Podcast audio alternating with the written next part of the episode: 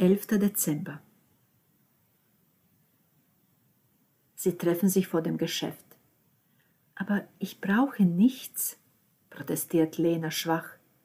Schwach, denn sie will es. Alles, egal, was Andreas ihr kaufen will, sie will es. Sie ist wie berauscht. Andreas lächelt sie warm an. Lena liebt sein Lächeln. Dieses Lächeln ist Andreas. Alles andere leider auch. Er nimmt sie an die Hand und sie betreten die Boutique. Exklusive Damenwäsche. Sie brauchen die Hilfe der Verkäuferin nicht. Andreas wählt drei Nachthemden aus roter Seide und begleitet sie zur Kabine. Wartet. Das erste ist zu groß und dennoch zeigt Lena sich ihm. Er schüttelt den Kopf, aber nicht bevor er die Finger über ihre Hüfte gleiten ließ.